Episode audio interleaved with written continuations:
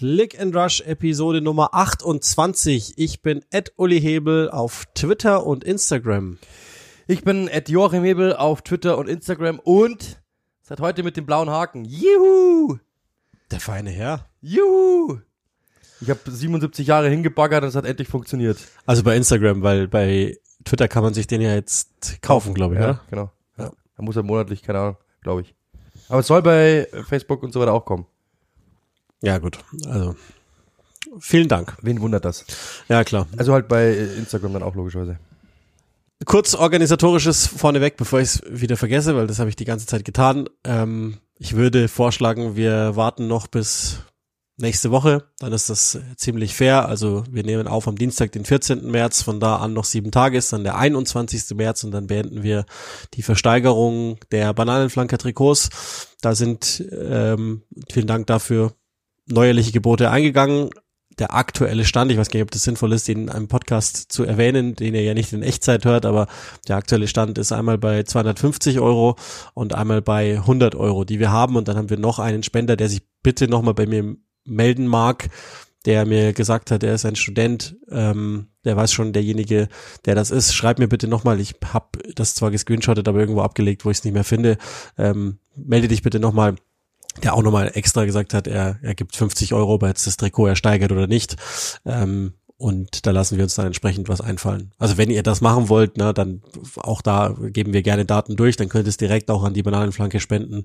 Das kommt da in gute Hände, aber das nur vorneweg. Die Links findet ihr auf unseren jeweiligen Social Media Kanälen, die wir eh auch viel zu selten durchsagen. Klick N also wie der Buchstabe N, Rush und da findet ihr es jeweils in den Posts, wenn ihr die durchsucht, mit den Links auch dann zum eBay Kleinanzeigen-Link, da könnt ihr euch das anschauen, wenn euch die Bilder reichen, dann könnt ihr auch schnell einfach ein Gebot per Social Media durchschicken. Ich date das dann ab im eBay Kleinanzeigen äh, Format, damit man auch erkennen kann, das ist ja eigentlich der einzige Sinn und Zweck der Sache, damit man erkennen kann, wo die Trikots aktuell stehen. Du hast übrigens ähm, ein 250 Euro Gebot, ich ein 100 Euro Gebot. Also nur, nur also ne, vielleicht könnt ihr mir ja noch ein bisschen äh, was für meinen Stolz tun und meine Ehre retten. Was ist denn heute los? Blauer Haken, ja. fetteres Gebot. Heute ist aber Fame-Tag. So, ähm, lass uns direkt auf den Spieltag, also wir sind ja jetzt echt auf der Zielgeraden, das geht ja jetzt alles sehr, sehr schnell, lass uns auf den Spieltag blicken oder im Thema Nummer eins müssen wir wahrscheinlich auch noch ein bisschen zurückblicken. Es geht um Tottenham Hotspur, auf, auf vielfachen Wunsch, dass wir da mal drüber reden, weil natürlich die Trainerthematik ähm, sich ein wenig selbst aktualisiert hat, weil jetzt Shortlists rauskommen mit potenziellen Nachfolgern eines Antonio Conte und weil es jetzt zumindest bis zum Wochenende, da war es ganz okay, aber sportlich natürlich jetzt nicht so besonders lief. Also erstmal vorneweg, vielleicht das, was wir ja seit Saisonbeginn, da wusstet ihr es ja schon, hier gesagt haben, trifft jetzt ein. Antonio Contes Vertrag wird nicht verlängert und ich formuliere das jetzt bewusst weder aktiv noch passiv, sondern ähm, inzwischen sind beide Parteien nicht mehr willens, miteinander zusammenzuarbeiten. Und ich glaube, wenn man alle Parteien mit reinnimmt, dann merkt man auch, dass es jetzt langsam einfach reicht. Also sprich Fans und wahrscheinlich auch Mannschaft. Irgendwie hat man das Gefühl, es kommt zurecht zum Ende, auch wenn es nur dann am Ende 18 Monate waren. Also es sind jetzt um die 15, 15,5 oder 16 Monate. Und irgendwie habe ich das Gefühl, das geht schon jahrelang so und das ist echt ermüdend. Ja, sehr ermüdend. Also auf der einen Seite kann man jetzt sagen, das ist so, dass ähm, die letzten Trainer bei Tottenham eigentlich immer irgendwie Ärger hatten nach Pochettino. Also man, bei Mourinho lief es ja auch nicht recht viel anders. Man hatte hat aber auch zwei sehr schwierige Charaktere. Ich glaube, auch das ist, hat die Zeit gezeigt und bewiesen, dass es, dass sie das sind. Äh, für mich ist das ja keine große Überraschung, weil wir hatten das ja im, im Winter schon, ich weiß noch, als du mich das erste Mal gefragt hast, da war meine Antwort noch 50-50. Äh, ich bin mir nicht ganz sicher. Es gibt Punkte dafür oder weh. Du warst gleich sehr entschieden dagegen. Du glaubst, das wird nicht funktionieren, die werden nicht verlängern.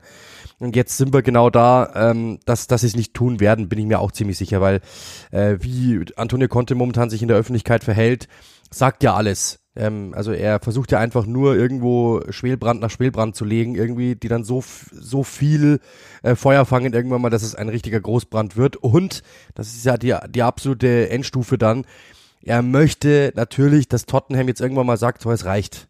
weil dann kriegt er natürlich eine Ablöse, so eine, eine Ablöse, die er oder eine Abfindung, die er natürlich nicht kriegen würde, wenn er jetzt sagen würde, sorry, ich habe keine Lust mehr. Ich habe die Frage gestern auch gelesen von Chris Sutton von der BBC, ähm, der zum Beispiel sagte, dass äh, ja, der muss doch jetzt mal zurücktreten. Nein, der muss nicht zurücktreten, weil der wäre ja blöd. Warum soll er das denn machen? Das sind 15 Millionen oder keine Ahnung wie viel er da durch die Lappen, geht, durch die Lappen gehen lassen würde.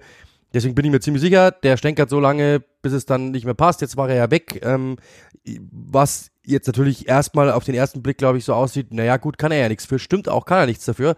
Aber die werden in diesen zwei Wochen gemerkt haben, warte mal kurz, es kann hier auch Ruhe herrschen.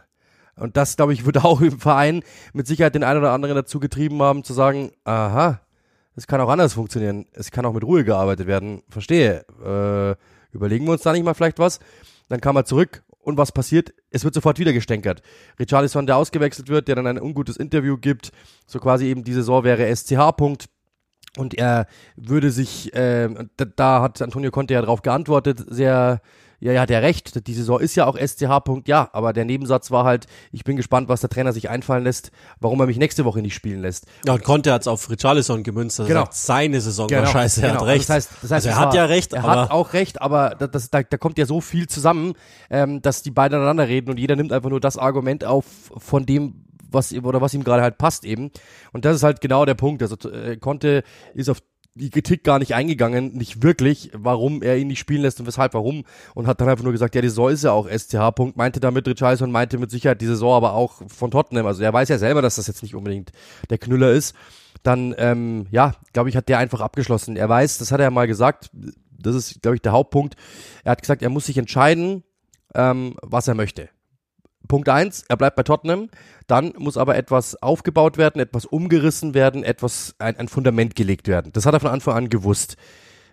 Klammer auf, warum verpflichtet man dann einen Kader, der um die Meisterschaft mitspielen soll? Klammer zu. Also entweder du reist um oder du sagst dann einfach, wir wollen um die Meisterschaft spielen. Ich glaube einfach, dass er auf On the Fly gemerkt hat, das reicht nicht. So, und dann hat, kam Punkt zwei, das hat er gesagt, da muss zwischen den beiden muss er sich entscheiden. Oder gehe ich woanders hin und bin halt sofort irgendwo Contender um eine Meisterschaft? Das ist die, das ist die Frage, die, die er sich gestellt hat, quasi, die ganze Zeit über, sagte er. Wie gesagt, ich vermute, dass er einfach gemerkt hat, warte mal kurz, wir sind doch noch nicht so weit. Wir sind sogar ziemlich weit weg. Und das würde jetzt noch zwei Jahre dauern, unter dem Ärger, unter dem Druck mit den Medien. Ähm, ich lasse es lieber bleiben und dann würde jetzt einfach zurück nach Italien gehen, wird Juve-Coach oder sowas, könnte ich mir gut vorstellen. Und dann ist, dann, dann ist Frieden. Ich tippe, dass das, der, dass, dass es das sein wird. Er wird einfach gemerkt haben, das war jetzt zu viel, äh, es war zu früh zu viel, sie haben es nicht geschafft und dann der ganze Ärger, der jetzt um den Verein herum entsteht. Also ich persönlich würde jetzt auch nicht mehr gern arbeiten. Jetzt nicht unbedingt ähm, allgemein, sondern als Antonio Conte, weil dafür ist zu viel passiert von beiden Seiten, von den Medien auch. Äh, und er hat einfach auch, ich glaube, das ist schon ein emotionaler Typ, ähm, der, wenn es mal eingerastet ist, dann kommt er da schwierig wieder raus. Und deswegen glaube ich, das wird es gewesen sein. Ja, also er ist ja relativ früh schon in den letzte Patronen-Modus gegangen und das ist auch das, was man so hört, dass das Team es ziemlich satt haben soll, permanent äh, nur angeschrien zu werden, um es jetzt mal auf den Punkt zu bringen, aber natürlich auch die ganzen Drills, die gelaufen werden, etc. etc., ohne dass äh, viel Freiheit für Spielerisches da ist, sondern es geht halt ganz oft darum, einfach nur äh, Abläufe einzuhalten. Und das macht keinen Spaß, das soll die ermüden. Und wenn man mal ganz ehrlich ist, man sieht das ja auch auf dem Feld. Also die, die Woche jetzt bis zum äh, Nottingham Forest Spiel, das war okay. Das war auch das, das ist auch übrigens typisch Tottenham. Nach einer Woche, die total der totale Downer ist für den ganzen Verein, gibt's dann dieses eine Spiel, wo du denkst, naja, vielleicht haben sie es ja doch und vielleicht läuft es ja doch mit Conte, weil die Tore kommen über die Seite und Kane funktioniert plötzlich wieder ganz gut und dann Pedro Porro, erster Assist und so. Aber äh, lassen wir uns davon nicht blenden, sondern dem zuvor geht, und das ist auch letztlich das finale Urteil, das ich darüber habe, dem zuvor geht es aus in der Champions League gegen Milan, das so nicht akzeptabel ist, zu Hause 0-0, dann konnte er auch echt einfach Schmodder einwechselt, was ich nicht verstanden habe, dass er noch einen Verteidiger bringt, der Vincent Sanchez, anstatt einen Offensiven, auch wenn er natürlich nicht mehr allzu viel hat, aber Lukas Murra zum Beispiel nicht bringt, den er jetzt in der Liga aber dann bringt. Ähm, und die Art und Weise, wie, wie über beide Spiele performt wurde, das ist zu wenig. Ja, immer noch besser als Milan, das ist mir auch klar, aber das macht es ja nicht besser, dass sie dann am Ende doch ausgeschieden sind. Und die realistischste Möglichkeit auf Silber ähm, paar Tage davor, nämlich gegen, gegen Sheffield United, gegen den Zweitligisten, wo Conte zockt, mit der zweiten Mannschaft spielt, ausscheidet. Ja gut, tut mir leid. Also dann, dann, dann tut's mir wirklich auch leid. Und, und eben, wenn man mal die ganze Saison jetzt nimmt, ich habe das ja im Spiel auch am Wochenende gegen Nottingham so gesagt, wenn man die Hinrunde, das war ja Spieltag 4, sich anschaut, gegen Nottingham, dann haben wir auch hier im Podcast, meine ich zumindest gesagt, das einzig überzeugende Team zu Beginn der Saison. Ja. Und ab dann ist es rapide bergab gegangen und dann waren sie ganz oft überhaupt gar nicht überzeugend. Und das ist mein Punkt, dass ich ähm, im Moment ähm, finde, dass Tottenham eine Saison spielt, in der ganz wenige, vielleicht überhaupt nur eins oder einzelne Halbzeiten dabei waren, überzeugende Spiele waren. Der Fußball ist unansehnlich, den sie spielen. Der macht denen keinen Spaß. Den, den Menschen, die in diesem überragenden Stadion sitzen, das, die Stimmung ist all-time low. Ich mag nicht mehr hören diese Sätze von Antonio Conte. Ich sterbe für den Verein wer soll das noch glauben? Und also, Entschuldigung, das, ist doch Blödsinn. Der Vertrag geht noch zwei Monate. Wir alle wissen, dass du vorn und hinten keinen Bock hast äh, auf diesen Verein, auf Daniel Levy etc. etc. Die einzige Frage, die ja jetzt noch zu stellen ist, du hast es ja schon mal kurz angedeutet, ist, geht das auch bis Saisonende? Da haben einige von euch uns ja auch gefragt, entlässt man den vorher? Es gibt zwei Punkte, den einen hast du angesprochen, deswegen in aller, in aller Kürze. Conte samt Trainerstab würden wahnsinnig viel Ablöse kosten. Machen die das, dass sie sagen, sie gehen von sich selbst aus? Glaube ich nicht. Anderes, anderer Punkt, äh, selber, selber Spiegelstrich, aber andere Perspektive ist Daniel Levy derjenige, der diese Abfindung zahlt für zwei Monate. Mit den finanziellen Problemen, das glaube ich nicht. Haben, und deswegen der, tippe ich, ja, genau. die ziehen es durch, auch wenn Conte aus meiner Sicht, da werde ich jetzt dann auch verstärkt nochmal drauf hören, also so, so sehr ich mir das, also ich würde es mir gerne sparen, aber ich werde es mir hier und da mal antun, auf die Pressekonferenzen hören, es gibt ja jetzt schon erste so kleine Schlupflöcher, wo er sagt, ja, meine Familie in Italien und Gesundheit und so. Also er bereitet schon vor, dass er Tottenham vielleicht auch anbietet, hey, lass uns doch einen Buyout machen oder so. Was weiß ich, jetzt zahlt mir noch einen Monat und dann haben wir es oder so. Ähm, und ich glaube auch, jetzt hat es gegen Forest geklappt, hätten die das nicht gewonnen, dann hätte man sich auch jetzt schon unterhalten, weil dann irgendwann Tottenham wahrscheinlich auch sagt, ey, scheiß drauf, dann schmeiß mal dem die Million hinterher und dann soll er sich hier verzischen, weil das ist ja, das funktioniert ja nicht mehr. Das ist, ich habe ich hab's im Spiel auch gesagt, das ist so eine einseitig gestörte Wenn-Dann-Funktion. Ich glaube, wir hatten alle mal wahrscheinlich einen Partner oder eine Partnerin im Leben, die das so gemacht hat, dass sie immer droht damit oder eher Liebe mit Grüße Liebesentzug, wenn, Stelle. wenn du dies oder das nicht machst. Und die Wahrheit ist über Antonio Conte, und das muss man, muss man dann auch schon auch mal sagen, und das ist auch bei Inter im Übrigen das Gleiche gewesen, da habe ich das auch schon so ähnlich formuliert. Da hat er ja Christian Eriksen, von dem wir jetzt sehen, dass er auf vielen verschiedenen Positionen performen kann hat er Christian Eriksen zum Beispiel einfach nicht gewollt. Und jetzt ist es so, jetzt kriegt er dann Juma, lässt ihn einfach nicht spielen, warum auch immer. Keine Ahnung, was das soll. Und er hat aus meiner Sicht mehr oder weniger alle bekommen, die er wollte, inklusive Pedro Porro, von dem ich zwischenzeitlich nicht wusste, liebt man mehr den Spieler oder den Transfer, dass er da war. Und dann hat er ihn teilweise unter anderem ja im wichtigen Spiel gegen Milan nicht gebracht. Also Entschuldigung, was soll das dann? Das ist ja, das ist ja dann einfach nur albern. Und die Sommerneuzugänge als solche, da ist ja Richarlison mit drin, haben unterm Strich nicht funktioniert. Das muss man auch festhalten. Ich weiß jetzt nicht, wessen Schuld das ist. Ähm, bei Chad Spence bin ich mir ziemlich sicher, wessen Schuld das war, weil der hat ja nicht mal eine Möglichkeit bekommen. Der war von vornherein unten durch und ich habe das Gefühl, bei Danjuma ist es genauso. Der war von vornherein einfach unten durch, den wollte der gar nicht. Und ähm, Bisuma haben wir ja auch mal drüber gesprochen, das hat sich dann mal geändert, aber war, ging ja auch in die Richtung. Und das ist dann für mich irgendwo so, dass ich sage, 18 Monate Antonio Conte oder 16, um fair zu sein, wie viel von dem Tottenham haben wir wirklich gesehen? Das ging letztes Jahr um genau die Zeit los, wo sie dann, glaube acht von zehn gewonnen haben und dann die Champions League noch geholt haben mit mehr oder weniger guten Fußball, ähm, mit äh, krass überperformenden Spielern. That's it. Mehr habe ich nicht gesehen, was mich final überzeugt hat. Auch wenn ich, und das weiß ich, zu Beginn der Saison davon überzeugt war, dass der das schaffen kann in die Champions League, aber zum jetzigen Stand muss ich das klar revidieren, weil ich nicht glücklich und zufrieden bin mit der erbrachten Leistung auch des Trainerteams. Ja, also ich habe ein paar Sachen mal rausgeschrieben, die ja auch, es sind ja auch wirklich ähm, Widersprüche bei ihm drin. Ich meine, er sagt zum Beispiel immer, die Mentalität stimmt. Ähm, diese Mannschaft ist aber so oft in Rückstand geraten in den letzten Wochen und Monaten wie kaum ein anderes Team. Ähm, das, das, das passt für mich irgendwo nicht zusammen. Dann sagt er immer, er versteht die Frustration der Fans nicht, sagt aber selbst so quasi, es ist eine Schei Saison ähm, und zum Beispiel auch, äh, er überlegt sich, ob es ihm schnell genug geht. Das sind ja auch so Sachen, die komplett wahnsinnig sind. Dann sagte er mal, finde ich auch einen überragenden Satz, müssen, wir müssen so tief stehen, weil wir sonst zu viele Gegentore kassieren. Die kassieren 1,4 Gegentore im Schnitt und haben zu dem Zeitpunkt, als ich es aufgeschrieben habe, in acht der letzten neun Spiele zwei Gegentore oder mehr kassiert. Das ist Wahnsinn. Dann sagt er zum Beispiel, ähm, er versteht Okay, dann sagt er zum Beispiel, ähm, die Trainer müssen immer alles erklären in England, er versteht das nicht. Dabei ist aber doch er derjenige, der doch auf, Presse, auf Pressekonferenzen immer sagt, dass er von den anderen Departments nichts weiß, zum Beispiel. Das sind so Dinge, ja, es sind auch Widersprüche in ihm, weil er einfach glaubt, er kann das kommunikativ lösen und teilweise ihm kommt ihm keiner drauf, aber wir kommen ihm drauf, das, weil es einfach zu simpel ist. Und dann natürlich muss man auch sagen, ich habe auch rausgeschrieben, das Spiel. Sie haben die meisten Ballverluste, Sie haben die meisten individuellen Fehler. Sie haben die meisten Chancen nach Fehlern zugelassen. Das bedeutet, dass sie, dass, sie haben dann zu dem Zeitpunkt in sieben Spielen keinen Konter mehr gefahren. Das ist ja eigentlich genau ihre Stärke. Bedeutet, sie diktieren das Tempo nicht mehr, sondern durch ihre Schusseligkeit überlassen sie dem Gegner, welches Tempo sie gespielt wird. Der, das Pressing des Gegners entscheidet, über das Tempo des Spiels und sie selbst haben überhaupt kein Tempo, weil ständig eigentlich auf sie zugelaufen wird und sie mit einem Ei auf dem Löffel versuchen in den gegnerischen Strafraum zu kommen. Hoffentlich verlieren wir den Ball nicht, weil wir sind hinten offen.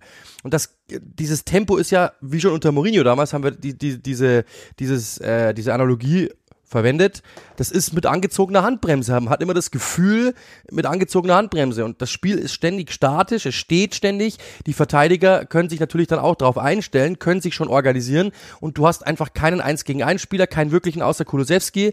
Ähm, sondern hat eine schwache Phase. Okay, Kane, die, die müssen einfach alle ins Laufen kommen. Das kriegst du aber nicht hin weil du einfach so behäbig schon im Aufbau bist, weil der Gegner ständig das Tempo äh, diktiert dass du einfach nie ins schnelle Spiel kommst. Und das ist das, das große Problem. Dann kommt es wirklich drauf an, krieg, kommt der Ball irgendwie zu Kane, hat der eine Idee oder kommt vielleicht eine Flanke, die Kane verwerten kann. Das sind die einzigen Situationen momentan, wo ja, sie genau. wirklich gefährlich das, sind. Das ist ja, das, das ist ja das, das Erstaunliche. Es ist, das ist ja ein Top-Team, tabellarisch gesehen. Also die haben eine gute Ausgangsposition jetzt auch, weil Liverpool wieder verloren hat, ähm, für Platz vier, ja. Ähm, nur, wenn man sich all diese Top-Teams mal anschaut, wir könnten die ja theoretisch von oben hergehen, dann werden, werden wir relativ schnell feststellen, dass, dass Tottenham das Team ist, das am Ball mit großem Abstand am schwächsten ist tatsächlich. Also Arsenal City ist glaub klar, da müssen wir nicht drüber diskutieren. Äh, Manchester United haben wir auch jetzt mehrfach schon gesehen, dass da ähm, immer noch nicht in, in Endstufe, aber sicherlich ordentliche Dinge passieren. Newcastle United, ich weiß, da wird immer drüber gesprochen, das ist ein langes Ballteam, das ist mir viel zu einfach. Wenn Bruno Guimaraes raus ist, kann man sie wahrscheinlich in etwa äh, auf gleiche Stufe nehmen, aber in dem Fall würde ich sagen, mit Bruno Guimaraes sind die haben die ein sehr viel spielstärkeres Mittelfeld. Liverpool ist eh klar. Brighton ist, also müssen wir hoffentlich nie wieder drüber reden. Ist wahrscheinlich sowieso das spielstärkste Team, vor allen Dingen auch gemessen am Mitteleinsatz.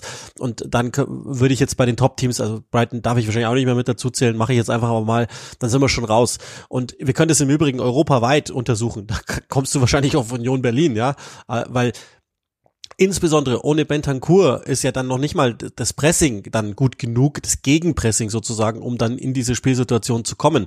Das ist ja das eigentlich Erstaunliche. Und wenn du dann eben, so wie du sagst, erstmals und in Contes Karriere einen Gegentorschnitt von über einen Wahnsinn. hast pro Spiel, die meisten Schüsse kassierst, die sind jetzt halt nicht besonders, die sind nicht alle besonders qualitativ hochwertig, ähm, aber du kriegst sie erst einmal. Und das war ja am Wochenende dasselbe Thema. Ich mache das Spiel schon zu, weil es so aussieht und dann, also hätte das noch fünf Minuten länger gedauert, dann wäre ich mir jetzt nicht hundertprozentig sicher gewesen, ob Nottingham nicht nochmal rankommt. Und die haben genau gar nichts gemacht im ersten Durchgang. Also das ist das, das Spiel muss muss längst schon schlafen. Das ist das Erstaunliche immer wieder, dass die ähm, so sehr ich dachte, dass dass die das irgendwie drin haben, haben sie es nicht. Ich weiß nicht, woran das liegt. Das, vielleicht ist es nicht nur der Trainer. Das ist, das ist ja schon auch auffällig. Ich meine, wir haben ja in der Folge, als Mourinho entlassen wurde, ist, haben wir das ja mal relativ deutlich gesagt. Die haben jetzt viel Zeit verschwendet und teilweise auch Geld. Im, Im Fall Mourinhos konnte ich das damals verstehen, dass man mal auf diese Straße einbiegt und das probiert. Selbe Gattung ist ja die Konteverpflichtung. Bei Nuno hat man Geld verbrannt, das ist glaube ich klar. Dass man Mourinho dann entlassen hat vom, vom EFL Cup Finale, das dann Ryan Mason übernommen hat, das verstehe ich bis heute nicht, aber da wird es schon Gründe für geben. Nur ähm, alles in allem ist es halt ein ich glaube, jetzt ist man am Ende der Straße, wo man, wo man auch merkt, das ist jetzt dann Kanes nächstes Vertragsjahr, äh, das, also wenn sie, sieht ja so aus, so hört man es, dass sie ihn auf keinen Fall verkaufen wollen, dann ist er 30, wahrscheinlich ist das auch die Überlegung dann dahinter, dass man dann sagt, naja, dann wird er auch nochmal unterschreiben, weil mit 30 geht er nirgends mehr hin. Weiß ich nicht, ob das sich auszahlt oder nicht, aber ähm, es, wir sind jetzt auf der Straße, das eine Fenster ist final zugeknallt, die, die Abhängigkeit Kane, Son, äh, Juris, der alt wird und einfach bei Tottenham nicht der gleiche ist wie bei Frankreich. Ich glaube, auch das ist Teil der Wahrheit. Die, die, die werden älter, die werden zu alt und die, die man da als Junge nachverpflichtet haben, sind nicht so schnell nachgerückt. Das heißt, das Pochettino 18-19er Champions League Finalfenster oder Titelfenster ist wahrscheinlich zu und jetzt bin ich gespannt, was man macht. Und auch da wird's ja interessant, es werden jetzt schon ein paar Namen genannt, die eventuell als, als Nachfolger aus Sicht Tottenhams in Frage kämen, die ja auch so eine Sprache sprechen. Also zunächst waren die Shortlists voll mit Pochettino, der auch immer noch irgendwie draufsteht, mit Thomas Tuchel, mit Luis Enrique, mit äh, ja, x-beliebiger großer Name halt. Keine Ahnung. Und jetzt, was man hört, und äh, der Kollege, von dem ich das hab, der ist in der Regel gut informiert. Der sagt, die Shortlist hat momentan zwei heiße Namen drauf, neben Pochettino, Oliver Glasner und ähm, Steve Cooper. Und das zeigt für mich, ah, die checken, glaube ich, auch, dass sie wieder das alte Tottenham werden müssen mit den talentierten Spielern, um dann mal zu gucken, wie wir hochkommen und nicht oben mitspielen, weil dafür hast du den Hintern zu weit unten. Ja, weil es ist halt so, wenn du deine Terrasse pflastern möchtest, dann musst du erstmal den Rasen wegmachen, ein Fundament gießen und dann einfach das Pflaster oben drauf. Ähm, oder die Fliesen oben drauf. Wenn du einfach nur den Rasen fließt, bricht einfach alles ein, wenn du drauf gehst. Sieht auch gibt's ersten, auch clevere Leute, ersten, die das so machen. Sieht auf den ersten Blick gut aus. Ähm, und du hast auch das, aber du kannst den, du kannst den zweiten Schritt nicht vor dem ersten gehen. Das ist nun mal so. Und ja, ich kann verstehen, dass es verführt, dass du Tottenham bist und sagst, ähm, wir haben jetzt mit Antonio Conte einen Elite-Trainer, der ja mit Sicherheit ist. Ähm, und wir wollen jetzt im Sommer vielleicht mit 150 Millionen Euro, wir kriegen ganz gute Deals hin, wir wollen jetzt ein bisschen was probieren und machen das. Jetzt kann man über die einzelnen Transfers streiten, weil, also, das sind ja gute Transfers, brauchen wir nicht drüber diskutieren. Auf dem, auf den ersten Blick. Auf den zweiten Blick ist halt einfach klar, sie haben gute Backups verpflichtet. Das Problem ist aber, die Backups sind so gut gewesen, verhältnismäßig im Schnitt zu, zum Rest der Mannschaft, das ist schon, dass es klar war, es wird Ärger geben. Weil es war mir klar, dass Richarlison, Kulusewski, Son und Kane, dass es Ärger geben wird. Das sieht man jetzt zum Beispiel bei Arsenal. Ein Kieran Tierney ist ein Backup, der ist, eigentlich denkt man sich, naja, der soll doch einfach mal froh sein, in Anführungszeichen. Nein, auch der macht Ärger, weil der will spielen. Ganz normal. Das wollen die alle. Und es war mir fast klar, dass ich habe ich hab den Platz für Richarlison nicht wirklich gesehen. Weil er ist kein klarer Außen, er ist aber auch kein klarer Mittelstürmer. Er ist irgendwo in between. Zum Beispiel. Das sind natürlich so Dinge, aber die, die Namen klangen natürlich gut. Der Kader war sehr dicht besiedelt, dass man sich gedacht hat, das könnte was werden. So, jetzt sind wir natürlich in einer Phase, März, und Tottenham, das sieht, das klingt alles so nach Krise und nach Katastrophe und so weiter und so fort. Aber Liverpool und Chelsea spielen nach wie vor eine schwache Saison jeweils und du bist trotzdem noch immer Vierter. Und das, glaube ich, ist, dann, glaube ich, können wir das Thema auch zumachen, oder das, glaube ich, wird so dann die Klammer drum werden das ist halt die entscheidende Situation. Die sind jetzt zwei Punkte, äh, die sind vier Punkte und zwei Spiele vor Newcastle. Wenn Newcastle das aufholt, dann kann ich mir schon denken, dass Daniel Levy irgendwann vielleicht nochmal hibbelig wird und sagt, wenn das mit dieser, wenn das jetzt so weitergeht und bei uns gar nichts geht und Punkte gar nicht reinkommen und Newcastle uns plötzlich überholt, Champions League müssen wir eigentlich schaffen in diesem Jahr. Wenn da was passiert, könnte ich mir gut vorstellen, dass er sich irgendwann mal vielleicht denkt, dann muss ich dieses Geld jetzt investieren. Das sind 15 Millionen, roundabout, so wie sind das in England immer ungefähr 12, 13, irgend sowas, ähm, um einfach diese Champions League Millionen, die da 30, 40, 50 sein werden, um die einfach reinzuholen. Ja, ja, klar. Das kann mit Sicherheit das Spielchen sein, das wir im Kopf noch nicht durchgespielt haben, bei dem ich mir denken könnte, das wird noch anstehen. Und du hast ja schon gesagt, die Eskalationsstufe ist ja da. Also das ist, genau. das ist, das ist, die sind eine Niederlage davon entfernt, dass die sich alle anschreien und dann willst du den wahrscheinlich nie wieder sehen und dann machst du es einfach. Ob es jetzt clever ist oder nicht, dann rechnest du wahrscheinlich genau. und sagst, okay, wir, wir gehen mit fünf in die Kreide, damit wir dann am Ende 30 zurückbekommen oder so. Genau. Das, das ist ja, die Champions League ist, glaube ich, das, äh, das wichtigste das wichtigste Gut. Wenn du das nicht einhalten kannst, in der Champions League zu spielen nächste Saison und wenn das auf die Kippe gerät, was es ja auf den ersten Blick jetzt noch nicht ist, weil vier Punkte Vorsprung, auf den zweiten Blick, wenn Newcastle die ja, Liverpool auch, ne? Genau, Liverpool kommt dann auch noch. Das heißt, das ist, das ist noch, es sieht momentan gut aus, aber die Situation hatten wir letztes Jahr bei Arsenal auch. Ähm, die haben auch gedacht, ach, das sieht doch super aus. Also da waren die sogar noch weit, gab fünf Spieltage vor Schluss, sah es noch so aus, so quasi die, ich weiß es ja noch damals, weil ich das North London Derby gemacht habe, äh, und es da so war, die hätten einen Punkt gebraucht, dann wären sie sicherlich in der Champions League gewesen. Fakt ist, die haben gar nichts mehr geholt am Schluss dann, ja, oder quasi gar nichts mehr geholt. Erst dann wieder, als es dann schon vorbei war das ist halt genau der Punkt. An dieser Situation, man denkt aktuell, das sieht ja ganz gut aus, aber das ist, kann schneller vorbei sein, als man glaubt. Ja, Liverpool vertraue ich nicht, aber Newcastle ist immer für ein ätzendes 1 zu 0 gut und dann sind die plötzlich über dir und dann kann ich mir gut vorstellen, dass bei Daniel Levy vielleicht auch mal der Kopf ein bisschen röter wird und er geht und, und dass er vielleicht sogar die Eskalation sucht oder zumindest sagt, was ist denn hier jetzt eigentlich los? Ja, ja klar, und das ist natürlich auch die Frage, was, also meine, ich habe Newcastle und Liverpool besser als Tottenham. Fertig aus, ganz einfach. Die sind aus meiner Sicht einfach besser als die im Moment. Ja, stabiler, ja klar. Weißt du nie, was du kriegst. Ja, aber Liverpool stabil glaube ich, das macht. Ja, okay. Also, okay. Vorsicht, okay. aber, Sorry, aber ja, ja, ja. am Ende besser, glaube ich trotzdem. Weil, weil Tottenham ist ja auch nicht stabil. Und ich, also Brighton ist wahrscheinlich individuell besehen zu schwach besetzt, als dass es, ich würde, das würde, also, wenn es einen Fußballgott gibt, macht das, dass die in die Champions League gehen. Wir wollen das alle sehen. Also wenn dann der Zerbi überhaupt bleibt und Chelsea nicht die 800 Millionen Jahresgehalt anbietet, die, die er wahrscheinlich sogar auch verdient hätte, keine Ahnung. Aber die anderen beiden habe ich besser als Tottenham. Und dann ist halt die große Frage, was ist dann auch Plan B? Haben sie überhaupt einen? Äh, Ist es dann wieder Ryan Mason? Wahrscheinlich, weil der Rest des Stabs wird ja mit hoher Wahrscheinlichkeit dann mit Conte von dannen ziehen. So, und äh, dann, dann muss man halt gucken. Aber ich finde, also auch da beide Trainer, die, oder äh, Pochettino will ich nicht mehr sehen, das glaube ich nicht, würden wir dann machen, wenn es soweit ist. Ich, also erstens habe ich meine Zweifel seit Paris, Nummer eins, Nummer zwei ist, sind aufgewärmte Sachen selten so gut. Ich glaube auch, dass das so ist.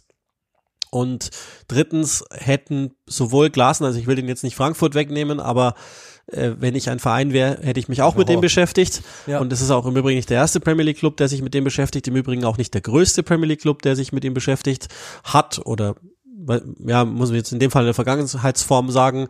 Ähm, und Steve Cooper zeigt auch gerade bei Forest, dass er gut arbeitet mit Umständen, die, also das ist natürlich sowas wie der Anti-Conte, weil er immer sich zurückhält, weil er nie irgendwas Schlimmes sagt und und äh, die Pressekonferenz an sich zieht und weil er halt die Transferunterstützung mehr bekommt, als er sie je gebraucht hätte und es trotzdem zum zum Laufen bringt. Deswegen wäre auch das nicht komplett uninteressant. Und auch da, by the way, ähm, würde ich auch mal an, also ob das jetzt realistisch ist oder nicht, aber ich würde ich würde auch mal ein paar Häuser weiter bei De Zerbi sagen, ey, hättest du nicht Bock? Wir haben ein Stadion. Das ist unser Superstar. Das ist gar nicht so schlecht. Ja. Und dein Fußball in dem Stadion würde wahrscheinlich auch nicht so schlecht aussehen. Absolutely. Dann verlassen wir ähm, Tottenham fürs Erste zumindest, weil also ich bin ziemlich sicher, wir werden sowohl in dieser Serie noch drüber reden, als dann allerspätestens im Sommer nochmal über die reden, aber. Fürs Erste. Und jetzt ist die Frage, was wir, was wir dann machen. Ja, es- Ähm, thematisch gesehen gibt es ein paar kleinere Punkte und vielleicht noch einen größeren. Wahrscheinlich ist das sinnvoll, wenn wir einfach in London bleiben und uns ein zweites Sorgenkind anschauen, weil In aller Kürze, ja. Menschen tun sich schwer, sie zu greifen, wissen wir. Und deswegen Experten.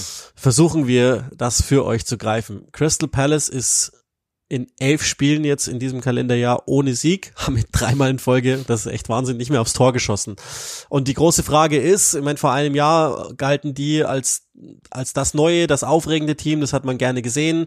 Jetzt ist es inzwischen so, dass Crystal Palace Zwölfter ist, eigentlich wie unter Roy Hodgson und Patrick Vieira ein wenig des Glanzes eingebüßt hat. Ja. Was, wie, warum und was machen wir daraus? Ja, ähm, ich habe Crystal Palace ja jetzt vor paar Wochen mal wirklich drei oder vier Mal am Stück gehabt, deswegen ein bisschen durchexerziert. Ähm, es ist eigentlich sehr simpel. Das ist äh, ein Team, das ja am Anfang als sehr modern galt unter Vieira und jetzt haben sie, also unter Hodgson ja, biederer ging's nicht. Das war ja, ähm, konnte Fußball mit Abwehr. und ähm, das war sehr, sehr bieder. Und jetzt mittlerweile ist es halt so, dass sie ähm, dann das, unter ihm das, das ja, Gegenpressing so ein bisschen drauf geschafft haben, sich das Pressing so ein bisschen drauf geschafft haben und halt das Kontern drauf geschafft haben. Man muss aber sagen, das hat aber jetzt, das, das ist einfach in dieser Saison überhaupt nicht mehr funktioniert. Das ist komplett dekodiert worden. Wenn du Crystal Palace schlagen möchtest, brauchst du eigentlich nur eine gute Restverteidigung. Du musst wahrscheinlich einfach wirklich nur sagen, wie viel, hatte, wie viel hatten wir letzte Woche in der Restverteidigung? Drei? Machen wir gegen Crystal Palace vier und wir gewinnen das Spiel. Weil sie haben einfach nur einen Move. Sie stehen hinten versuchen den Ball zu erobern, versuchen schnell auszulösen auf die auf die äh, Spieler, die da vorne heißen äh, Michael Olise, äh, Eberici Eze oder eben ähm, Wilfried Zaha und versuchen einfach die irgendwie in Szene zu setzen. Ich habe mal eine Statistik rausgeschrieben, dass äh, in, in über 50 Prozent der Fällen, wenn Zaha anfängt, einen Lauf zu starten, bekommt er den Ball. So, jetzt wissen wir das und gefühlt habt ihr das auch schon, äh, hat, hattet ihr das auch so im Kopf. Aber was heißt das für den Gegner? für den Gegner ist es ja super einfach. Du sagst einfach, pass auf, es bleibt einfach einer im Halbfeld stehen, der den Ball vielleicht schon mal abfängt und einer bleibt bei ihm. Und wenn er den Ball trotzdem bekommt, dann muss der halt irgendwie helfen. Ihr, ihr doppelt den und dann ist das Spiel vorbei. Weil er kann nichts machen, entweder ihr fault ihn oder ihr trägt ihn nach außen und dann ist das Spiel vorbei. Weil es passiert danach einfach nichts mehr. Dann kommt, das ist, dann, dann ist quasi deren einzige Idee im Keim erstickt. Das ist das ganz große Problem, dass diese Mannschaft einfach sehr eindimensional ist, nur Konter.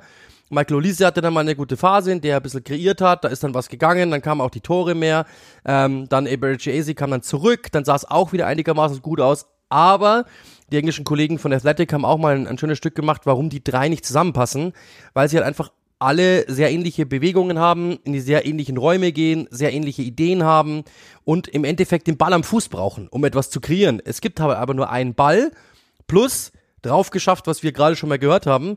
Es ist ein reines Konterteam. Sie haben den Ball nicht oft. Das ist das ganz große Problem. Du hast drei Kreative da vorne drinnen, aber du hast nur einen Ball und du hast nur 40% Ballbesitz.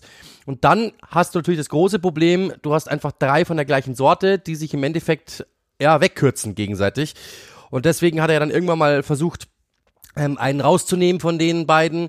Das war dann meistens aber genau der, der gerade der formstärkste war, was ich nicht verstanden habe. Das war teilweise wirklich wild. Dann hast du ähm, dich, dann hast du ähm, versucht, das wieder gerade zu biegen im nächsten Spiel. Und der einzige, der eigentlich formschwach war zu diesem Zeitpunkt, war Wilfried Zaha. Den kannst du aber nicht rausnehmen, weil er A, du immer noch die Hoffnung hast, dass er irgendwie bleibt und B, der sonst einfach, glaube ich, die ganze Kabine anzünden würde. Das ist dann so das Problem. Dann wiederum hattest du immer das Problem, dass du gesagt hast, wir haben eigentlich außer Ducouré keinen Sechser, da haben sie Schlupp äh, dort spielen lassen teilweise, dann ja ähm, Will Hughes. Hughes war eigentlich der einzige in diesem ganzen Kader, der wirklich äh, sachlich nur nach hinten denkt, der nicht Box-to-Box -Box denkt und der hat auch Zweikämpfe gewonnen in den Spielen ohne Ende. Problem war, der kann mit dem Ball am Fuß überhaupt nichts anfangen. Die Bälle gingen teilweise direkt zum Gegner und sie sind sofort wieder offen gewesen. Das heißt, du hast nur Probleme eigentlich überall. Dann hat er im Winter gesagt, er möchte, oder er hat es im Sommer eigentlich schon gesagt, die Vorbereitung war eine Katastrophe. Er hat eine Wunschliste abgegeben an Spielern und hat diese nicht bekommen. Dann hat er im Winter gesagt, ich habe eine Wunschliste abgegeben und ich habe die Spieler nicht bekommen das ist, kommt dann noch dazu. Also es ist von beiden Seiten. Ich weiß natürlich jetzt nicht, welche Liste der abgegeben hat.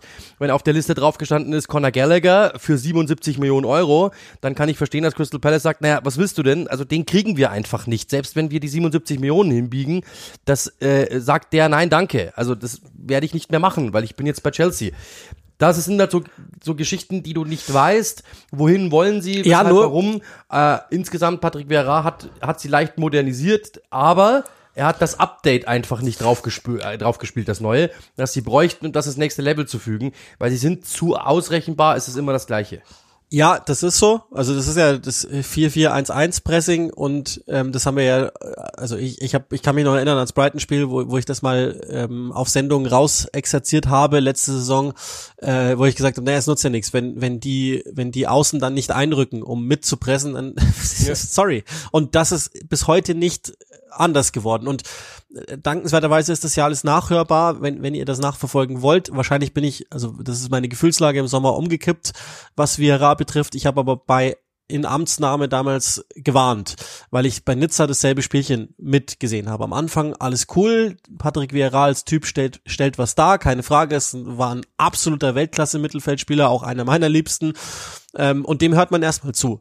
Aber, und das ist ähnlich wie bei Gerard, wie bei Lampard, was weiß ich, wer mir noch einfällt, das, Patrick Vieira ist, hat, ist als Trainer zu gut oder als, wie soll man sagen, als Fußballperson zu gut, um abzusteigen. Er ist nicht gut genug, um ein, ein, einen Unterschied als Trainer zu machen. Glaube ich, nach wie vor. Weil, und das ist all das, was du sagst, stimmt ja, er mag eine Wunschliste abgegeben haben. Aber ey, das, was die abgedatet haben seit zwei Jahren, ja. ist echt aller Ehren wert. Gute die Truppe. sind vom ältesten, langsamsten und langweiligsten Team zu einem der Teams mit den interessantesten jungen Mhm. englischen Spielern geworden. Und Wilfried Zaha. Mitchell, Gehi, Ducouré ist brauchbar mit Sicherheit. Eze. Olise, Ja. Saha, äh, Edson, äh, Otson Eduard, mit Auch- kannst du auch was machen. Joachim Andersson ist Ja. jetzt nicht mehr jung, aber spielt Nein, eine aber sensationelle super Saison. Verteidiger, ja. Also äh, Tyreek Mitchell ist echt ein äh, brauchbarer Linksverteidiger, mehr als das Gehi das, ist. das ist alles, Ja, das ist echt alles okay, äh, würde ich jetzt behaupten. Und ich behaupte nach wie vor auch, dass das und im Übrigen ist, ist es zeitlich ziemlich ähnlich bei bei Nizza verlaufen, dass äh, Vieira einfach seinen Zauber verloren hat. Jetzt kommen wir mal zu Crystal Palace als Verein. Ähm, also Vieira steht unter Druck. Hat ja auch vorm Spiel jetzt am Wochenende gesagt, ähm, ich er spürt den auch, er hat, äh, wie er sagt, I'm concerned, aber ich habe jetzt keine Angst, dass er den Job verliert, aber er sollte natürlich auch ähm, durchaus alarmiert sein, dass das passieren könnte. Ich muss ehrlich sagen, früher unter Steve Parrish wäre der wahrscheinlich längst vor der Tür gewesen, weil da wollten die immer zwei Schritte vorm ersten machen. Und ich finde es gut, dass sie wahrscheinlich, tippe ich jetzt mal, auch in der internen Analyse gesehen haben, naja, wahrscheinlich haben wir letzte Saison krass überperformt. A. B. Junge Mannschaft, das heißt, eine gewisse Inkonstanz ist manchmal drin. C. Haben sie wahrscheinlich auch überhaupt keine Ahnung, was sie danach machen würden. Wobei man, äh, tippe ich jetzt mal, fündig wird. Also es gibt ja äh, interessante Manager, also übrigens auch für Tottenham äh, in der, in der Championship wie lange nicht mehr. Also Michael Carricks Middlesbrough sieht tipptopp aus, äh, Company's Burnley noch viel besser. Also nur als Beispiel. Wahrscheinlich würde Company zum Zeitpunkt jetzt schon sagen, nein, danke, aber bei Carrick weiß ich es gar nicht. Und äh, da, das alles führt dazu, dass die wahrscheinlich, und das ist auch richtig so, weil die sind immer noch Platz 12. Das sieht jetzt gerade nach nichts aus, das ist auch so, aber sie sind gerade Platz 12 und sie gehören nirgends anders hin. Sie gehören wahrscheinlich sogar, wenn wir ehrlich sind, in der Tabelle noch ein, zwei Plätze nach unten. Und ähm, das ist zumindest das, was ich gerade schätze, ohne jetzt die totalen Interna zu kennen, aber dass, dass die jetzt nicht völlig in den Übersprung gehen und entsprechend handeln, finde ich gar nicht mal so schlecht Nee, im Moment. klar. Weil die wollen langfristig schon, ich habe das letzte Mal nachgelesen, sie haben, wollen langfristig schon nach oben, sie wollen langfristig schon in die, in die obere Tabellenhälfte, sie wollen langfristig aber auch, und ich glaube, das ist ja auch ein Zeichen, dass die schon wissen, wo sie herkommen, wieder mehr in die Jugendabteilung investieren, ähm, wollen dort wieder eine Elite Academy werden äh, in, in England. Also die wissen schon auch, das sind Schritte und sie werden die großen Spiele einfach nicht bekommen können. Das ist so. Und ähm, ich finde, wie du eben gesagt hast, das ist eine sehr junge Mannschaft, eine sehr dynamische Mannschaft. Also angenommen, du bist bei FIFA irgendein Trainer, ja, und die machen dir ein Angebot, das müsstest du eigentlich annehmen, weil das sind richtig geile Fußballer. Also finde ich, ähm, also ist eine, ist eine coole Truppe irgendwie. Äh, aber er kriegt es halt einfach nicht hin, denen irgendwie was an die Hand zu geben, außer bitte kontert. Das ist das einfachste, das ist das einfachste, was für jeden Gegner in der Premier League. Du bist ja froh, wenn du sowas weißt, weil du sagst du, okay, dann kann ich was dagegen machen. Ja, die sind gut im Content, theoretisch, haben gute Spieler, aber du kannst das ja absichern. Du findest ja immer ein Mittel zu sagen, ja, okay, dann bleibt einfach einer mehr hinten oder wie auch immer. Ja, und du Äh, kannst dann ja selber vorbei. gegen Ja, kontern. du das ist ja dann- genau, deren du großes hast dann Problem. Eine Idee. Genau, das ist dann deren großes Problem. Ähm, und so, ja, ist es, ist es zu einfach. Und du weißt halt auch ganz genau, dass selbst wenn da ein Konter kommt, dass diese Spieler alle drei eigentlich ja nur eine Idee haben, nämlich dribbeln. Und dann faulst du ihn und das Ding ist vorbei. Deswegen musst du auch mal drauf schauen. Die haben mit, sind alles mit die meist gefaulten Spieler der Liga im Schnitt. Weil natürlich der Gegner das auch weiß. Ich ziehe den einfach am Trikot und dann ist es vorbei. Oder ich verteidige es halt oder ich dränge ihn nach außen. Wenn ich gar nicht mehr anders kann, hole ich mir die gelbe, passt schon. Und damit ist das Spiel tot. Ich, dann, und dann verstehe eine Sache, die, und dann glaube ich, sind wir da auch durch, und das kommt natürlich auch noch dazu, dass diese Mannschaft, das hat Patrick Vieira auch mal gesagt, was überhaupt nicht verständlich ist. Die haben eine, ich weiß noch, gegen Tottenham, glaube ich, damals war das Spiel, das ich hatte, und das waren dann die nächsten Spiele genauso. Die spielen eine sensationelle erste Hälfte. Da denkst du dir, das ist Wahnsinn, dass das Tor eigentlich nicht fällt. Warum belohnen sich die nicht? Aber super erste Hälfte. Ich bin gespannt, ob die in der zweiten Hälfte dieses Spiel noch irgendwie zurückholen. Und was passiert? Sie lassen sich, glaube ich, 0-3 abschießen das ist da das, das habe ich also sowas habe ich selten gesehen, dass ein Team sich so dann auseinandernehmen lässt wie da. Und dann aber das Spiel drauf zum Beispiel gegen Manchester United oder ein, ein anderes Spiel, das ich hatte gegen Manchester United. Du bist eigentlich super gut in der Partie drinnen. Äh, du bist überhaupt nicht in der Partie, so pardon. Bist überhaupt nicht in der Partie drinnen. Holst aber am Schluss durch einen Michael Olise Freistoß noch einen Punkt. Das heißt, diese Mannschaft hat einfach so zwei Gesichter, die Woche für Woche irgendwie nach außen dringen, wo du dir denkst, hä, wie, wie kann das denn sein, dass die Mannschaft plötzlich so und dann wieder so? Das ist das, was ich, 0 zu 4 sogar. Das ist das, was ich überhaupt nicht verstehe. Die, diese, die, das sagt auch, ähm, sagt auch Vieira immer, dass ähm, diese Phasen, Du hast mal eine Halbzeit, wo du dir denkst, das ist echt, das sieht richtig gut aus, sieht super aus, sie spielen gut.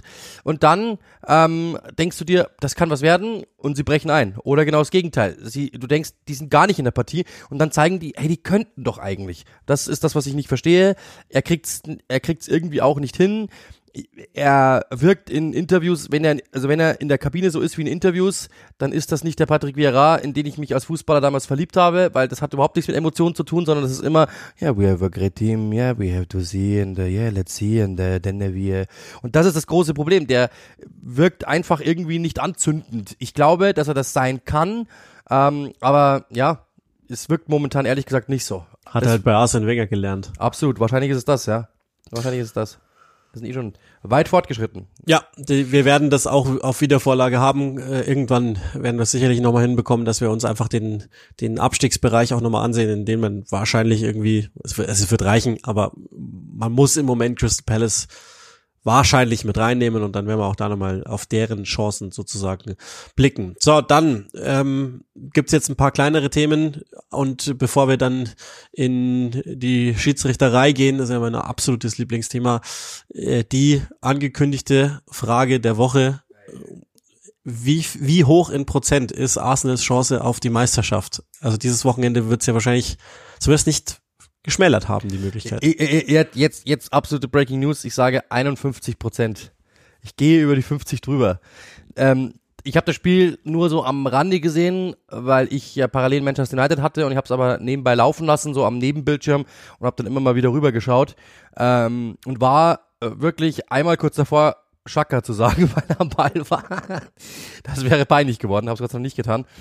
Ähm, das ist, ich habe wirklich bloß ganz kurz einmal rübergeschaut, äh, so, so immer mal wieder. Und ich muss echt sagen, was ich gesehen habe, war, wie gesagt, es war nicht viel, aber die Zugriffspunkte, die ich hatte, war, das war eine der ungefährdetsten äh, Siege die in dieser Saison. Also von A bis Z gegen ein Team, bei dem ich dachte, ähm, wenn sie da nicht schnell das Tor machen äh, und das nicht funktioniert, was sie sich zurechtgelegt haben, kann Fulham durch die Art und Weise, wie sie spielen, durch dieses Reindrücken, durch dieses Wuchtige, äh, können die ein Problem werden.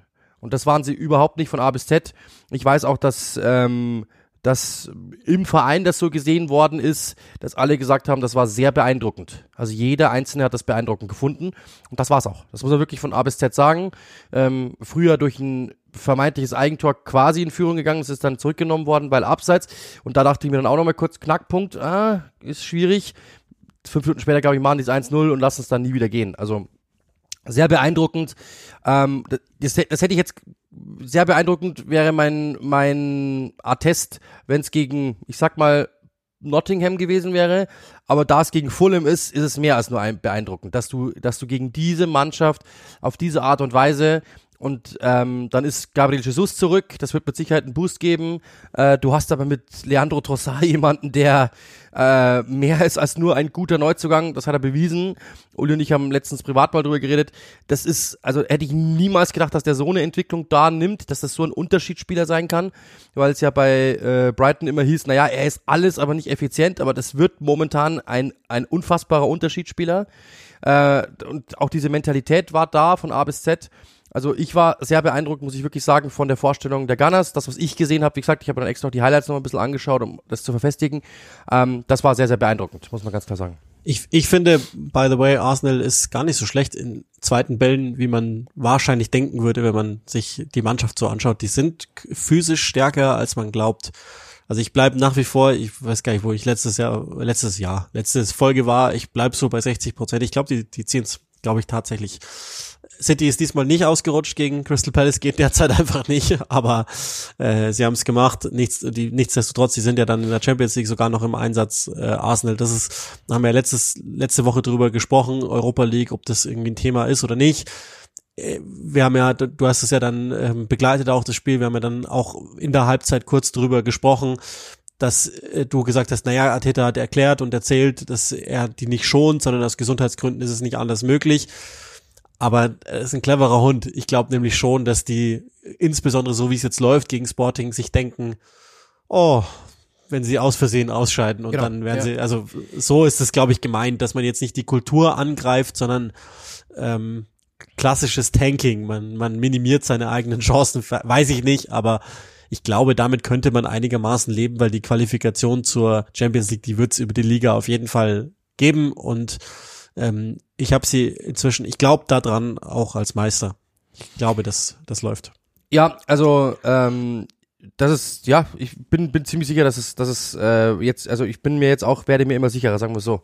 Das ist äh, sehr beeindruckend, wie sie das momentan machen. Und ähm, ja, ich habe Sporting das Spiel ja gemacht für Sky Österreich äh, und muss sagen, ich hatte genau den Eindruck, also ähm, ich, ich konnte es nicht richtig deuten. War das Müdigkeit? Oder war das einfach nur, ach, mir doch egal. Und ich bin mir nach dem Fulham-Spiel sehr sicher, es war letzteres. Äh, das war überhaupt nichts gegen, gegen Sporting, muss man echt sagen. Ähm, so mit einer Halb-B-Mannschaft. Und das war, also Pokal Saka habe ich noch nie so unauffällig gesehen wie in diesem Spiel.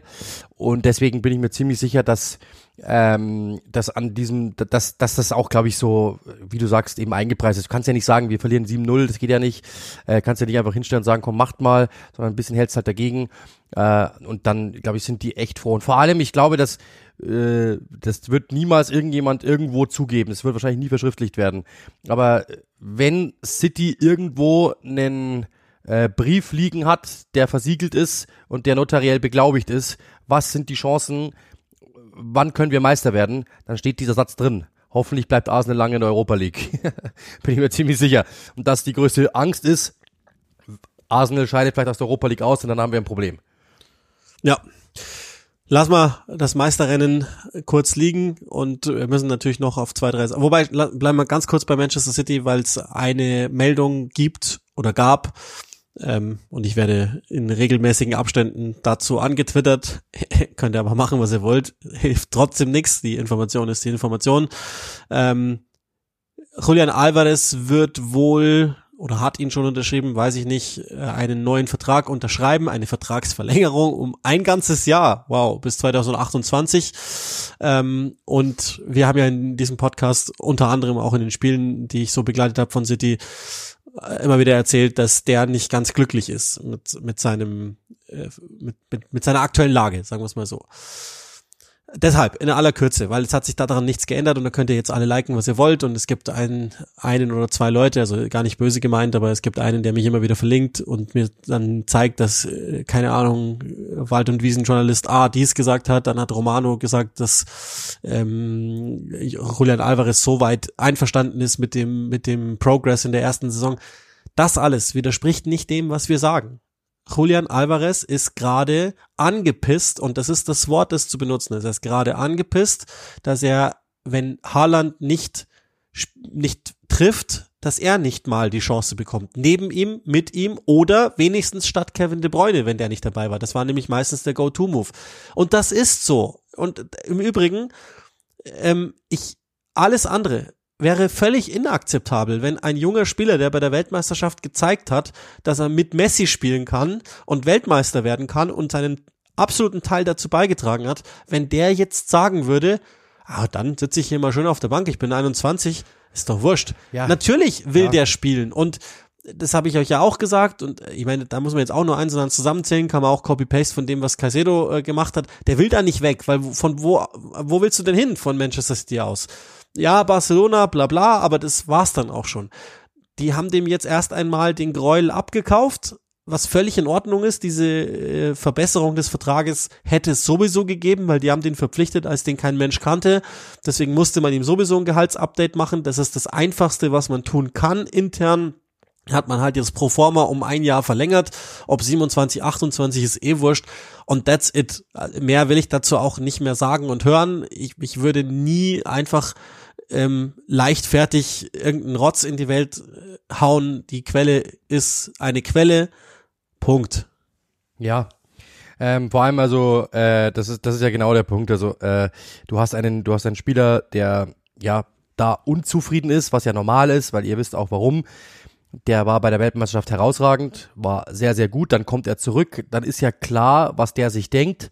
Ja, ich werde jetzt hier spielen, weil ich habe ja Weltmeister und ich bin super. Und dann sagt, dann klopfen natürlich auch alle auf seine Schultern. Und plötzlich sitzt du erstmal wieder vier Spieler auf der Bank.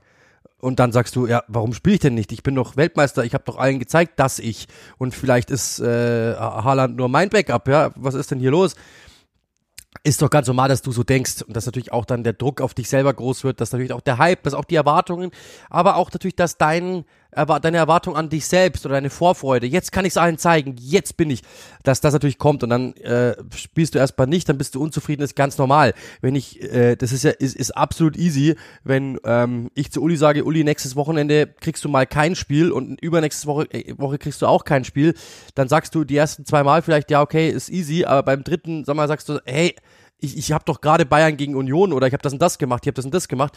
Warum soll ich jetzt ähm, mich auf die Bank setzen? Ich bin doch, ich habe doch gerade gezeigt, dass ich jetzt will ich doch erst recht zeigen.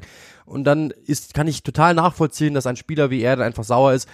Jetzt ist aber so, du kaufst ihm diese diesen diesen kaufst ihm die schlechte Laune ab, sagst pass auf, du es war eh über, überfällig, du hast einen Vertrag bekommen, der war als River Plate äh, Perspektivspieler Jetzt bist du aber kein Perspektivspieler mehr, sondern du bist ein gestandener Teil des Kaders, du bist Weltmeister. Hier ist dein Update, hier ist dein Geld und äh, über, um den Rest kümmern wir uns.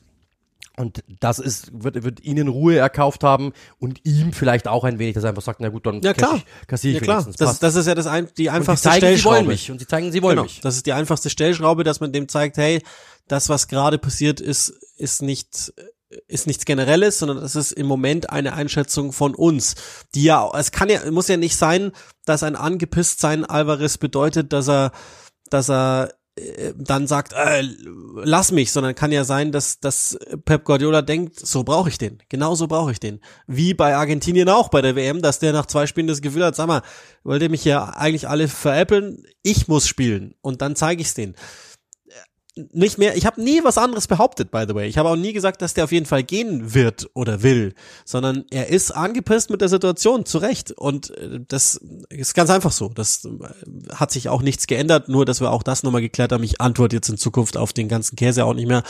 Es gibt einen, ähm, der, der hier zuhört, der ein großer Manchester City-Anhänger ist, der viel liest und so, mit dem habe ich ähm, auch gerne äh, diskutiert. Das war auch sehr fair von ihm, daher alles fein, aber ähm, es gibt jemanden, der mich permanent links und rechts auf jedem Käse verlinkt. Und, Entschuldigung, ich mag, also, was soll ich dazu sagen? Solltet ihr jetzt mitbekommen haben, Stichwort Konte, Stichwort Hasenhüttel, äh, Stichwort Tuchel, dass wir alles äh, korrekt gecallt haben und nie irgendwelchen Käse einfach so machen würden. Ähm, und daher äh, könnt ihr das oder auch nicht, lasst halt bleiben, wenn, wenn ihr denkt, es besser zu wissen und irgendwelchen komischen Quellen da vertrauen wollt, dann macht es halt gerne. Aber es ist leider so, wie es ist. Ich kann es halt auch nicht ändern. Deswegen. Ja. Schon zu viel drüber verloren. Liverpool gestolpert, Bournemouth gewonnen. Glaube ich, können wir kurz abhaken. Ja. Liverpool ist wieder äh, ja, instabil wie die Wochen zuvor. Nach einem 0, äh, nach einem 7 zu 0, ein 0 zu 1 gegen den Tabellen. Ich habe hab das nicht ganz verstanden, warum es hieß der Tabellenletzte, war Tabellenvorletzter. Alle haben letzter geschrieben, bei Southampton war ich drunter aber äh, äh, alle haben letzter geschrieben, wahrscheinlich weil es einfach besser klingt und man äh, weiß nicht genau warum, aber es ist so, Bournemouth haben wir ja gegen Arsenal das Thema gehabt, ja. die sind einfach gut. Also ja, ist kein Zufall. Dem, ja. was sie machen, das ist auch simpel, äh, aber das ist einfach simply good. Ganz einfach. Ja, finde ich auch. Also ich, meine, ich hätte mir hier und da tatsächlich etwas ähm, weniger Platz für Liverpool gewünscht. Ich hätte mir tatsächlich etwas mehr Aggression hier und da gewünscht, aber es ist kein Zufall, dass die jetzt zweimal gegen zwei Top-Teams nicht schlecht aussehen und, und es bis zum Ende offen halten oder in dem Fall sogar holen. Bei Liverpool ist so, nach einem untypischen Ausreißer in der Saison sind sie jetzt zurück, da wo sie hingehen. Ich habe, also die, die Statistik ist ja sensationell, wenn man sich das mal anschaut. Jetzt haben die das Hinspiel gegen Bournemouth 9-0 gewonnen, verlieren das Rückspiel 1-0. Gegen Manchester United gewinnen sie 7-0 und verlieren 1-0. Stimmt das? Also auf jeden Fall gegen beide zweimal in der Liga gespielt, einmal gewonnen, einmal verloren, 2-1 hoch gewonnen und dann verloren. Dass, dass mir ein Pub Oder 2-1. Ja, stimmt, stimmt, genau, Montagabend, ja. Ähm, auf jeden Fall mit einem Torunterschied und äh, ist echt auch irgendwie ganz witzig, wenn man sich das so ansieht. Ich habe das auch schon getwittert, deswegen auch da nur in aller Kürze. Das wäre wieder so ein, so ein Beispiel, ähm, wo ich denke, dass Klopp nicht richtig eingewechselt hat, wartet erst lange und hat dann ähm, vorne das Spacing total ruiniert. Mir haben dann einige geschrieben, ja, aber Mittelfeld, nee, das war kein Thema des Mittelfelds, weil da war der Raum da, der Ball ist bis dahin gekommen. Also das Mittelfeldthema ist eins, keine Frage, aber nicht in diesem Spiel. Und ähm, deswegen finde ich in dem Fall, das hätte man besser coachen können. So, das jetzt einfach nur, äh, ich habe das bei, ich war schon bereit fürs Tottenham-Spiel und habe mir das dann parallel noch angeguckt und habe auch mit zwei, drei Kollegen darüber gesprochen, das war aus, aus meiner Sicht der Grund, dass das hätte man sehr viel schneller, sehr viel einfacher, mutiger ähm, coachen können. Und ich die Aufteilung Nunez und Gagpo, die verstehe ich nach wie vor nicht. Und da bleibe ich auch dabei. Der eine gehört nach links und der andere in die Mitte und nicht andersrum. Aber das, das ist auch nur, nur meine Sicht so. Und da müssen wir es dann auch nicht ähm, total überwärmen jetzt dieses Thema, weil es ist ja eh ein altes. So, und jetzt ähm, gibt's. Mein Lieblingsthema. Da, ja, genau. Aber das ist wichtig. Ja, ich weiß jetzt nicht, aber. Doch. Die rote Karte von Casimiro, ich weiß nicht, ob ihr es gesehen habt, bei Manchester United gegen, äh, jetzt weiß ich den Gegner gar nicht mehr. Was war denn, wer war denn der Gegner? Bin ich. Southampton, oder? Southampton, genau, ja. Da siehst du schon, wie so viele Spiele, die ich mache, da bin ich schon mal durch. Durcheinander. Genau. Ähm, eine rote Karte. Äh, Casimiro grätscht rein, trifft erst den Ball, rutscht dann mit der Sohle über den Ball drüber und trifft den Gegenspieler hart am Schienbein. Ähm, erste Intention oder er, erster Gedanke von ähm, Anthony Taylor war zu sagen, das ist eine gelbe Karte und dann ist er aber von Andrew Mariner, glaube ich, war der äh, war der äh, Video Assistant Referee dazu ja überredet worden. Schaust du noch mal an, geh mal raus, hat er gemacht und äh, daraufhin wurde es eine rote Karte. Jetzt, jetzt, jetzt gab natürlich Diskussionen im Netz das war eine klare rote Karte, gab es auf der einen Seite, ich verstehe die Diskussion nicht, auf der anderen Seite natürlich sehr, sehr viele Manchester United-Fans, die geschrieben haben, das war nie und nimmer eine rote Karte. Da glaube ich, ich nehme den Aufhänger einfach mal, um zu erklären natürlich, äh, wie wir ticken oder wie ein Kommentator denkt oder tickt. So, ähm, das glaube ich ist, ist, ist, ist glaube ich ganz gut. Haben wir schon mal so ein bisschen angedeutet, aber noch nicht in der Situation. Das heißt, wir sehen dieselben Bilder, die ihr seht. Ich muss aber gleich was sagen. Ähm, ich sage natürlich dann sofort, ich habe gesagt, ich glaube gelb, ist richtig. Er trifft den Ball erst und er wollte auch zum Ball gehen, ganz, ganz klar. Ähm, gelbe Karte. So, dann wird sich das in den Video Assistant Referee Kreisen nochmal angesehen. Und da heißt es dann, naja, warte mal kurz, aber es ist natürlich schon ein riskantes Spiel, weil Sol ist offen und er trifft ihn danach aber schon sehr, sehr hart und das ist Risiko und so weiter und so fort. So, jetzt muss ich, jetzt, jetzt wird dann, geht der raus. Wir alle wissen in England, das haben wir ja schon 15 Mal gesagt und ich sage es auch in jedem Spiel wieder, wenn es so ist in England bedeutet rausgehen, du liegst falsch, schaust dir nochmal an, entscheide dich um. In der Bundesliga gibt's da andere, das hatten wir auch schon. Aber in England heißt es meistens so. Das heißt, ich weiß in dem Moment als Kommentator, aus Gelb wird rot. Zu 90 Prozent. Dann geht der raus, schaut sich das an und sagt dann rote Karte. Und ab dann, ich habe erst, ich habe erst gesagt, es ist gelb und habe dann gesagt, okay, es ist rot und versuch, muss dann sagen, okay, er entscheidet sich um auf rot und muss dann aber eine Erklärung finden, warum es so sein könnte.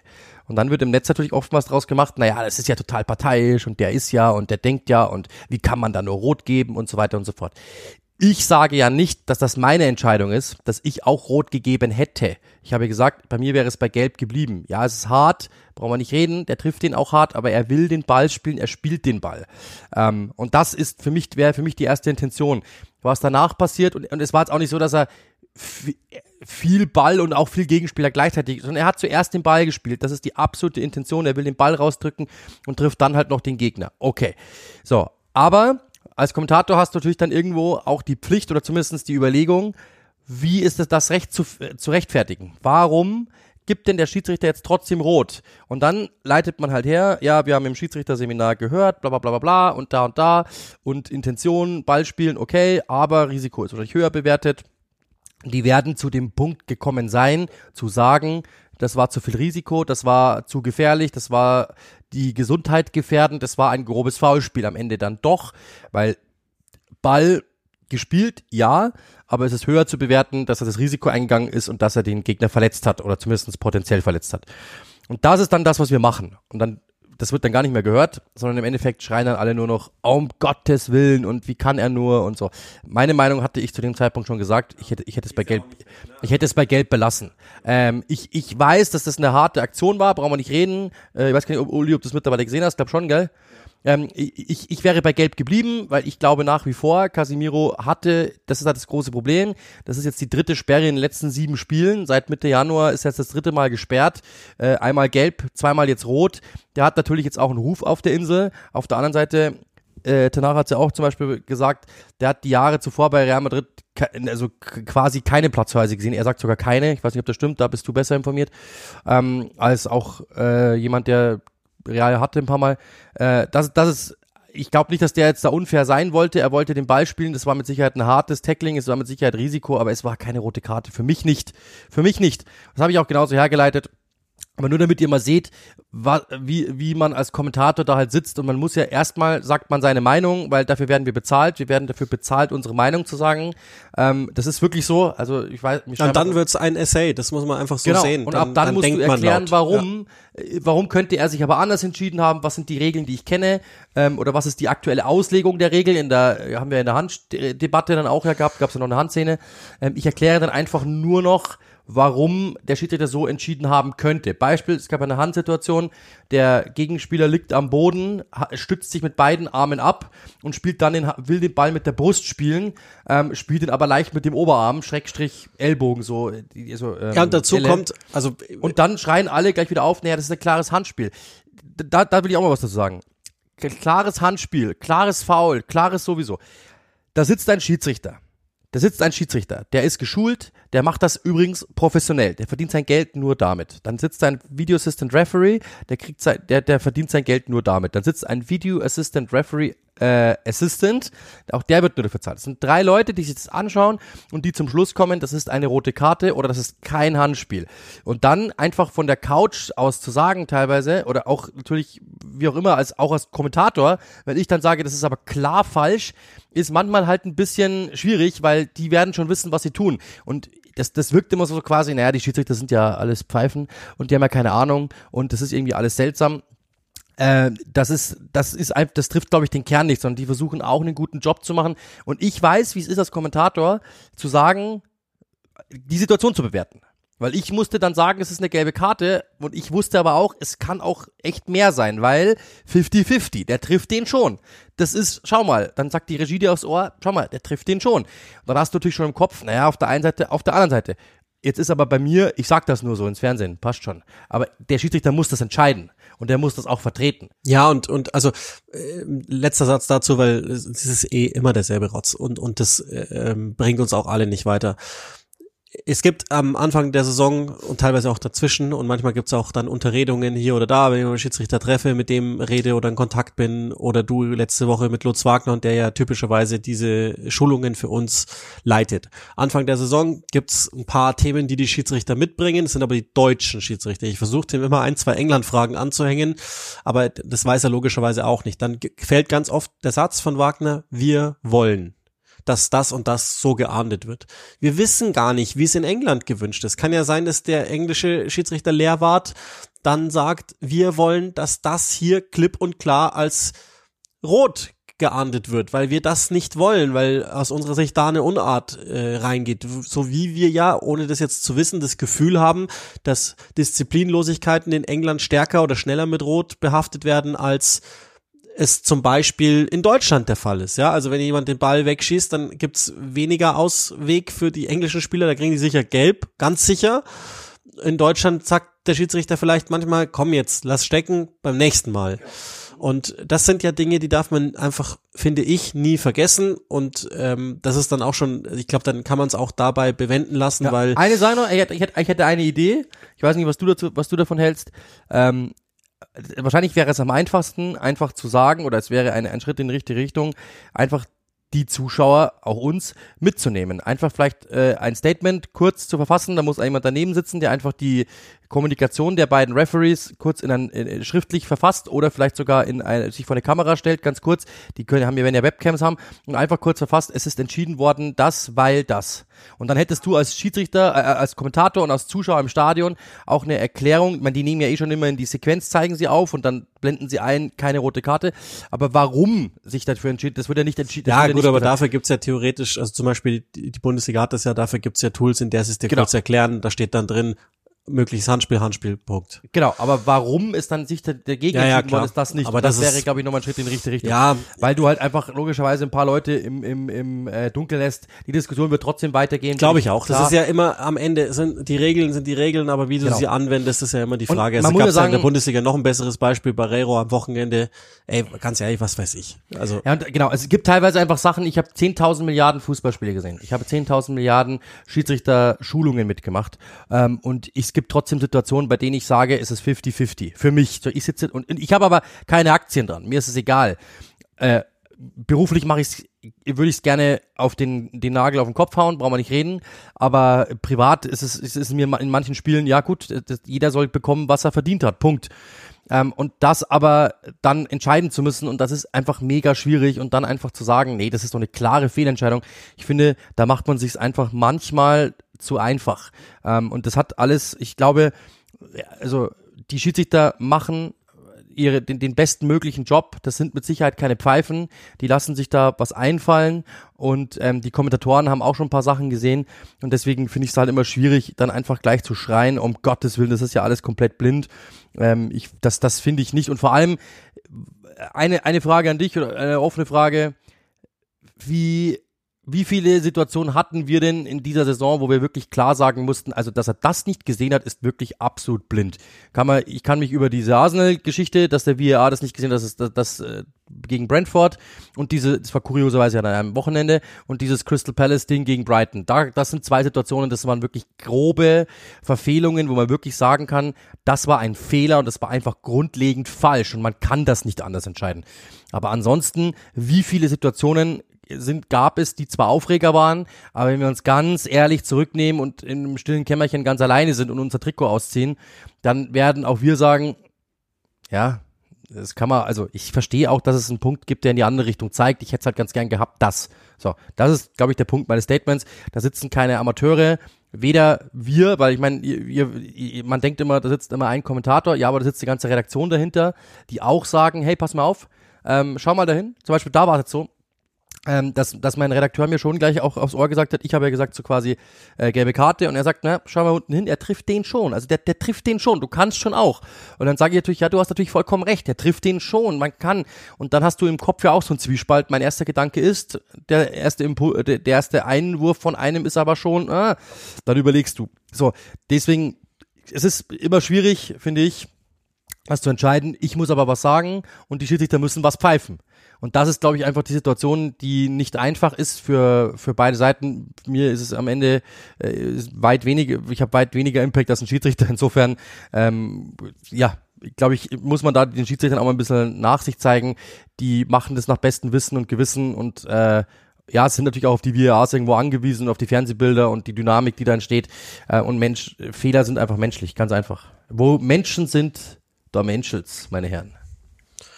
Ja, ähm, wir sind eh schon drüber. Daher, äh, wie erwartet, eine volle Ausgabe diese Woche. Das wird jetzt nicht weniger werden, da wir uns jetzt in den letzten Spielen der Saison befinden. Genießt die Premier League Saison. Es sind jetzt am, sind heute am Dienstag, glaube ich, auch Nachholspiele und Mittwoch auf jeden Fall.